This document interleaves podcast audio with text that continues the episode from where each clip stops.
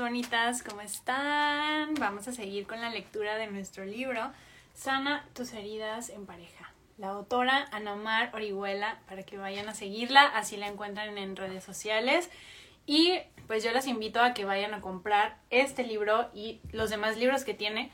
Acá tengo otro de ella que se llama Hambre de Hombre que leí hace un par de años y la verdad también se los súper recomiendo. Pero bueno, vamos a continuar. La lectura de hoy es para el capítulo 6 que dice, deja de sabotearte. Esta lectura es cortita, así que vamos a darle. Capítulo 6, deja de sabotearte. Todo lo que está en el inconsciente gobierna sin tomar en cuenta nuestra conducta de tal manera que primero es importante llevar a la conciencia los momentos y las conductas propias de tu niño herido en tu relación de pareja. Observar los momentos donde se activa el juego y te sientes una víctima o, o, responsabilizado de tu pareja o con ganas de criticarlo y defenderte de él y destrozar su autoestima, es un trabajo complejo que requiere una atención muy importante en el aquí y el ahora. Nos relacionamos desde una parte muy inconsciente, sobre todo cuando las parejas llevan su tiempo, adquieren un mayor compromiso y conocen más a la persona. Es muy fácil andar con personas que no conoces profundamente. Todos somos guapos, simpáticos y maravillosos para las personas con las que tenemos un trato ocasional y nos vemos de vez en cuando. Las personas con las que compartimos el día a día conocen todo de nosotros. Son las personas con las que solemos sacar la peor parte y con quienes también podemos trabajar nuestros dolores más profundos. A muchas personas no les gusta relacionarse tan profundo, solo quieren relaciones para pasarla bien. Eso es válido, pero de alguna manera será una relación que no avanzará y crecerá muy poco. Es distinto tener una relación con la que compartes buenos momentos, que une con la que compartes la vida con todo lo que te ofrece. Buenos momentos, dolorosos, pérdidas, miedos, enojos, ira, responsabilidades, hijos, dinero, cambios, tantas y tantas cosas por las que pasa una relación. No es un asunto fácil, nuestra parte herida lo hace aún más complicado cuando no la conocemos y solo reaccionamos de manera instintiva. Terminamos ofendiendo, lastimando, chantajeando, manipulando o concluyendo relaciones que nos hacían sentir insatisfechos, porque en realidad nunca supimos cómo aliviar nuestro dolor. Mirar nuestras partes más heridas y aprender a respetarlas y amarlas. Para dejar de ser parte de estos juegos hay que empezar por conocer a los jugadores, acercarnos a nosotros mismos y observar. ¿Qué tipo de conductas despiertan su dolor? ¿Qué necesitas de ti y de las personas? ¿Cuáles son las necesidades que sus padres nunca llenaron? ¿Cómo reacciona cuando se siente en peligro? ¿Cómo darte cuenta de cuando ya estás con el dolor activo? ¿Qué tipo de alianzas trae con su padre o madre? ¿Cómo llenar sus necesidades afectivas hoy? Lo que llamamos nuestro niño herido es la parte que estamos acompañando a crecer hoy. Todas la tenemos y si logramos hacerla crecer y llenar sus necesidades, dejará de sabotear nuestra vida y sobre todo la relación con las personas que más queremos. Te comparte un ejemplo te comparto un ejemplo de ese sabotaje. Elisa y Santiago tuvieron historias muy distintas, pero como pasa con las personas con las que conectas, tenían guiones que empataban. Elisa creció en una familia con un padre que nunca daba estabilidad y seguridad a todo niño y seguridad que todo niño necesita para crecer en paz. Cambiamos de casa, cambios de casa, cambios de empleo, deudas, vicios. Elisa sentía mucha incertidumbre con sus padres, ya que su mamá era como otra niña asustada e impotente ante la realidad. Elisa creció y desde la secundaria entró a trabajar. Ahorró, pidió una beca, pagó sus estudios y se graduó con su propio esfuerzo. Por un lado, tuvo que desarrollar una posición de responsabilidad para ella desde muy chica, y por otro lado, estaba muy enojada con su papá por la incapacidad de cuidarla. En cambio, Santiago creció con un papá muy pendiente de él, quería que cumpliera todas sus expectativas, era rígido, se sentaba a estudiar con él, le exigía excelentes calificaciones, no le permitía ser niño ni sentir sus propias emociones. Las expectativas de, sus de su padre siempre fueron, un peso que cargaba. Santiago aprendió a ser un hombre complaciente y a desconectarse de lo que sentía desde muy chiquito. Ambos han construido una familia muy distinta a lo que cada uno conocía en sus propias familias. Tienen una gran familia, dos hijos que educan con amor y una vida de verdaderos compañeros, pero hay algo que han dejado de lado. Tienen niños heridos en su interior, que de alguna manera no tuvieron derecho a ser niños y ninguno de los dos conoce del otro. Elisa no conoce el niño de Santiago porque al negar sus necesidades en general complace y hace lo que debe hacer. Santiago conoce una esposa responsable, fuerte, capaz de resolver, pero en general no observa a Elisa vulnerable. Llegaron a terapia porque Santiago tuvo una aventura con su dentista y Elisa se dio cuenta y unas fotos de la aventura y unos mensajes muy sexuales, con ideas que le costaba creer que vinieran del Santiago que ella conocía. Ella no podía creer que él pudiera decirle algo así a una mujer. Eso jamás se lo había dicho a ella. Desconoció a su esposo por completo. Eso fue muy doloroso, porque sintió que su matrimonio había sido una farsa. Cuando no conocemos lo que está en el inconsciente, se manifiesta de formas saboteadoras, y sobre todo si está negado y reprimido. Por ejemplo, cuando llevamos mucho tiempo reprimidos en las necesidades emocionales, sexuales, como los sacerdotes que han cometido la atrocidad de abusar sexualmente de un niño, a la hora de ser conscientes de sus actos pervertidos, ¿cuántos de ellos, después de abusar, se desconocerán? Vivirán verdaderos infiernos en vida por no detener sus impulsos. A través de esta experiencia dolorosa en su matrimonio, Elisa y Santiago tuvieron la oportunidad de mirar a sus niños heridos. De alguna manera, Elisa provocaba el juego al imponer demasiadas expectativas a Santiago y ser perseguidora para que las cosas fueran como ella pensaba serían lo mejor. Santiago tuvo que escuchar esa voz que negó con sus necesidades e hizo cambios. Gracias a eso, la relación creció, cambió y fue más auténtica. ¿Cuántas veces una infidelidad, una crisis económica, una pérdida, un hijo, una enfermedad, una situación con la familia, etcétera, nos da la oportunidad de mirar lo que hay de fondo, lo que lastima al otro, lo que niega su derecho y su necesidad. Santiago no quería dejar su matrimonio. Elisa era su compañera de vida y nunca pensó que lo que hacía era autosabotaje puro, porque fue impulsivo y sin elección. Cuando no es autosabotaje, tú lo eliges. Entiendes que solo lo haces para pasar un buen rato. Sabes lo que buscas y sobre todo nunca pones en riesgo tu relación dejando semejantes mensajes en el teléfono. Sabes lo que buscas, entiendes lo que es importante y punto. Esa es la diferencia entre gobierno adulto y gobierno de niño herido. Todos tenemos un niño herido porque estamos madurando el cuerpo emocional. Estamos en un trabajo de crecimiento donde hay que gobernar y dirigir, al animalito en nosotros. Dejamos de pensar como niños cuando creemos que no tenemos uno, porque nuestra infancia fue perfecta. Estamos aquí para evolucionar, el dolor es parte de la vida. Estamos aprendiendo a madurar ese niño en el interior.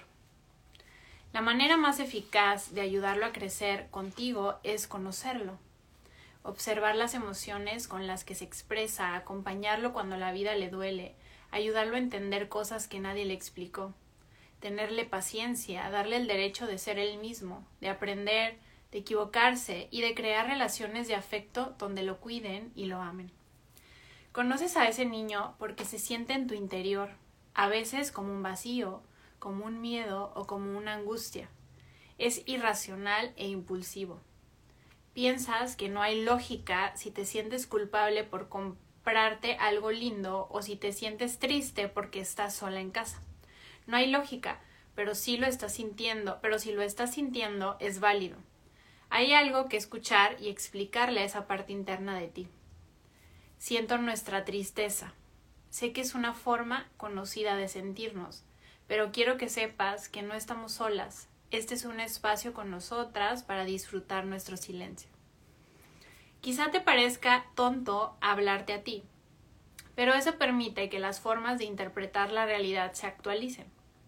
Si estar sola significa sentirte abandonada, hoy puedes entender que es una idea falsa de una película que no vives.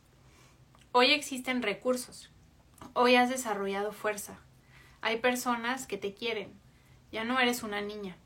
Hay que cambiar los guiones con los que interpretamos las realidades en automático para elegir cómo vivirlas con conciencia y sin desamparo. Siente la emoción y date espacio para que hagas conciencia de que es muy importante lo que estás sintiendo. Imaginemos que tenemos un niño en el interior y siente tristeza porque no lo tomaron en cuenta en su grupo de trabajo. Desde tu parte racional, quizá esa tristeza está fuera de lugar, pero desde la empatía con un niño no, porque un buen padre de sí mismo desahoga lo que siente y después de sentirlo empatiza con ese niño comprende que en su historia siempre se sintió ignorado. Eso duele por momentos, sobre todo con personas o situaciones que importan, y el hecho de ignorarlo o minimizarlo lo ahoga. Es una forma de negligencia con los sentimientos y eso nunca te permitirá hacer de tu niño herido un aliado. Pasos para hacer al niño herido tu aliado. 1. Lo miras, lo conoces, lo haces consciente en las situaciones de tu vida. Su terreno es el sentimiento, enojo, tristeza, vacío, ira, impulsividad, adicción, compulsión, control, miedo, defensa, entre otros. 2. Te permite sentir lo que sientes y empatizas con eso. Hay veces que solo observas y sientes una emoción pequeña, pero otras te desbordas. Hay situaciones en las que quieres llorar como Magdalena porque tocó algo muy profundo en ti. Todo depende del nivel de dolor que una situación provoca en tu manera de vivirla. Es un gran paso sentirla tal cual, sin interpretarla de inmediato, sin racionalizarla, solo dándote el permiso y acompañando tu sentir. 3. Enseñas a ver las cosas desde un ángulo adulto. Al final del desahogo emocional necesitas sembrar una nueva idea, un aprendizaje, una forma de mirar diferente la situación. También puedes decidir una postura de vida distinta a como estabas actuando. 4. Te das reconocimiento cada que puedas. Te abrazas, te tocas el corazón, te hablas con amor. Practicar este diálogo con tu interior es una forma de conexión constante, es autoacompañamiento si sientes contacto, compañía y una forma de respaldo de ti muy poderoso que nunca te hace sentir solo. 5. Construyes, creas y eliges realidades abundantes. Las heridas sanan en relaciones que curan lo roto en nuestros padres. Hay que aprender a cuidar y nutrir nuestras relaciones, darles espacio importante en nuestra vida. Siempre agradece lo que una persona te da porque su energía es su vida y no es cosa menor su mirada, su tiempo, su escucha, su intención, su abrazo. Todo es una oportunidad para llenarte de amor y aceptación con buenos vínculos. Eso no solo lo encontramos en una pareja. Deja de pensar que una pareja llena todas las necesidades afectivas. Eso no es posible. Perdón, no es sano y no es cierto. Hay un mundo entero, una vida llena, un gran bufete de posibilidades para llenar nuestras necesidades si queremos elegir, si queremos y elegimos llenarlas. Estos cinco hábitos de autopaternidad o ma, pa de ti te permitirán que tu niño herido confíe en ti, deje de manifestarse desde el inconsciente y pare de sabotear tu vida. Lo importante es que el adulto lo dirija y le ayude a crecer escuchando sus emociones y llenando sus necesidades.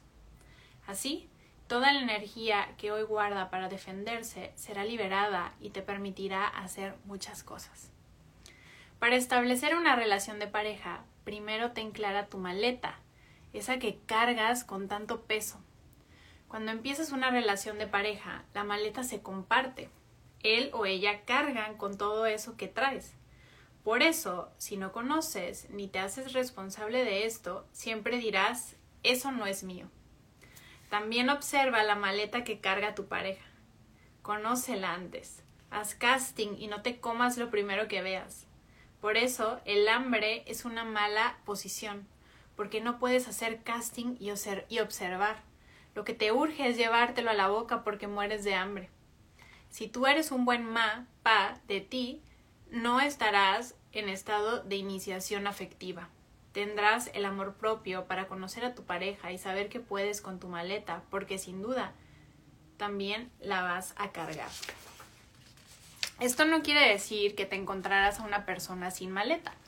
Es un buen comienzo cuando una persona es consciente de su maleta, la conoce y se hace responsable de ella. Perfecto esa persona es un buen candidato. Una persona que ni se lo cuestiona, ni tiene idea, ni habla de eso, sin duda podría ser un cavernícola en la relación. Alguien que no asuma nada, ni pida disculpas por sus errores, ni mejore sus comportamientos. Hay que aprender a hablar de todo eso en pareja. Hay que establecer una comunicación afectiva con el corazón respetando muchísimo lo que se comparte desde este lugar del corazón. Si lastimas al otro con la información que te compartió en estado vulnerable, le rompes el corazón y te lo rompes tú, porque tú también necesitas saber que después que puedes ser una persona más respetuosa y amorosa. Lo que le haces a los otros, te lo haces a ti, decía el sabio Lao Tse. Somos capaces de mirar al niño del otro y entenderlo sin permitir que ese niño rompa la vajilla, porque una cosa es empatizar con el niño herido de tu pareja y otra es permitirle cosas. Pongamos el caso de Laura y Oscar. Laura es una mujer fuerte e impulsiva, acostumbrada a ir rápido en todo y a atropellar a quienes no van a su ritmo. Es una mujer que creció en ese ritmo, con la idea de construir seguridad, reconocimiento y estabilidad. Tuvo un padre ausente que nunca se hizo cargo de sus necesidades y también una madre ausente porque siempre trabajaba. Laura no tuvo infancia, creció neurótica por crear estabilidad y dinero. Oscar es un hombre que aprendió a vivir la vida muy cobijado por su madre, que lo cuidó y protegió enfermamente. Esto provocó que sus hermanos lo rechazaran, lo criticaran por ser el protegido de mamá. Todo el tiempo lo hacían sentir un pendejo por ese amor enfermo de su madre y los celos de sus hermanos. Oscar y Laura son pareja. Ella es una mujer que se desespera muy fácilmente con todo lo que no va a su ritmo y desea que Oscar actúe de la misma forma que ella. Cuando no lo hace, le dice cosas como no puede ser que no se te ocurra esto. No hay que decir todo hay que decirte. ¿Que no es obvio que debías pagarlo? Ella no, le dice pendejo, pero sí se lo dice. Si Oscar entra al juego de su infancia, se sentirá un pendejo e impotente ante la masculinidad de Laura, que espera que todo se resuelva con base en sus expectativas. Si Oscar se respeta y es un buen ma pa, entonces se entiende que si le permite esto a Laura estaría abandonando a su niño. Sabe que debe poner un límite muy claro para que ella no vuelva a hacerlo o entienda lo doloroso que es para él. Así que tendrá que tomar decisiones muy claras al respecto. El dolor de tu niño no es negociable. Si alguien lo patea y tú lo permites, no hay forma de que confíe en ti. No hay camino de sanación en realidad que sea bueno. Primero, debemos ser leales y estar completamente aliados con nosotros. Esto les enseñará a las personas que nos aman a respetarnos. No podemos pedir respeto si nosotros no nos respetamos. ¿Cómo me da, cómo me da miedo perderte? Como me da miedo perderte, permito que me patees. Eso es un abandono de ti. No puedes permitirlo porque lo pagas muy caro y te condenas a una vida de dolor. Nunca te hará sentir feliz una persona que niega tu valor. Eso es muy caro para tu vida, tu autoestima y tu merecimiento. La mayoría de las veces lo permitimos por la necesidad de ser amados al precio que sea, al precio de mi bienestar y de mi integridad. Pero si te has... Tuvimos una interrupción otra vez, la alarma. Pero si te haces un buen padre de ti y construyes apoyos en tu vida, un día dejarás de permitir que esto pase y la persona que te ama entenderá que o lo respeta o no estarás con él o ella porque primero te amas tú. Es terrible construir relaciones de tanto dolor, donde sabemos el dolor del otro y por ahí lo lastimamos. En esta vida hay personas de todo tipo, pero créeme, si tú no eres así contigo, nadie lo será. Si estás convencido de tu valor, las personas te valorarán. Todo parte de ti y de tu manera de mirarte. Recuerdo el doloroso caso de Elsa, una chica que tuve hace muchos años en terapia. Ella permitía las peores crueldades de un enfermo con el que se topó. Un tipo que la golpeaba casi dejándola muerta, y así llena de sangre la penetraba, le decía cosas como que era un depósito de semen y otras crueldades horribles. Cuando ella me contó su historia, fue muy fuerte para mí escuchar cómo su padre la despertaba ebrio por las madrugadas para que ella se viera al espejo mientras le decía que era una basura, que era fea, que nadie la quería. Ella era una linda chica. Es increíble cómo podemos tener una imagen tan distorsionada de nosotros al recibir de nuestro entorno tanto dolor y odio. Ella tenía un padre que odiaba a las mujeres. Estando tan chiquita, Elsa internalizó ese odio hacia ella con un rechazo brutal. Ese sentimiento se cambia pidiendo ayuda se cambia soltando a las personas que nos lastiman. Se trabaja con una buena terapia y el compromiso con uno mismo. ¿Cuántos de ustedes han trabajado mucho en cambiar su forma de verse? Si no hubiéramos si nos hubiéramos quedado con la imagen que reflejaron nuestros padres, no tendríamos recursos. Mi padre me hacía sentir poca cosa cada que decía que iría a verme y me dejaba plantada me hacía sentir que no valía nada para él. Tuve que cambiar eso después de muchas veces que me traté así y permití que las personas me trataran así. Hay que cambiar y un día llega. Un día llega, no lo dudes, solo camina y no pierdas el enfoque.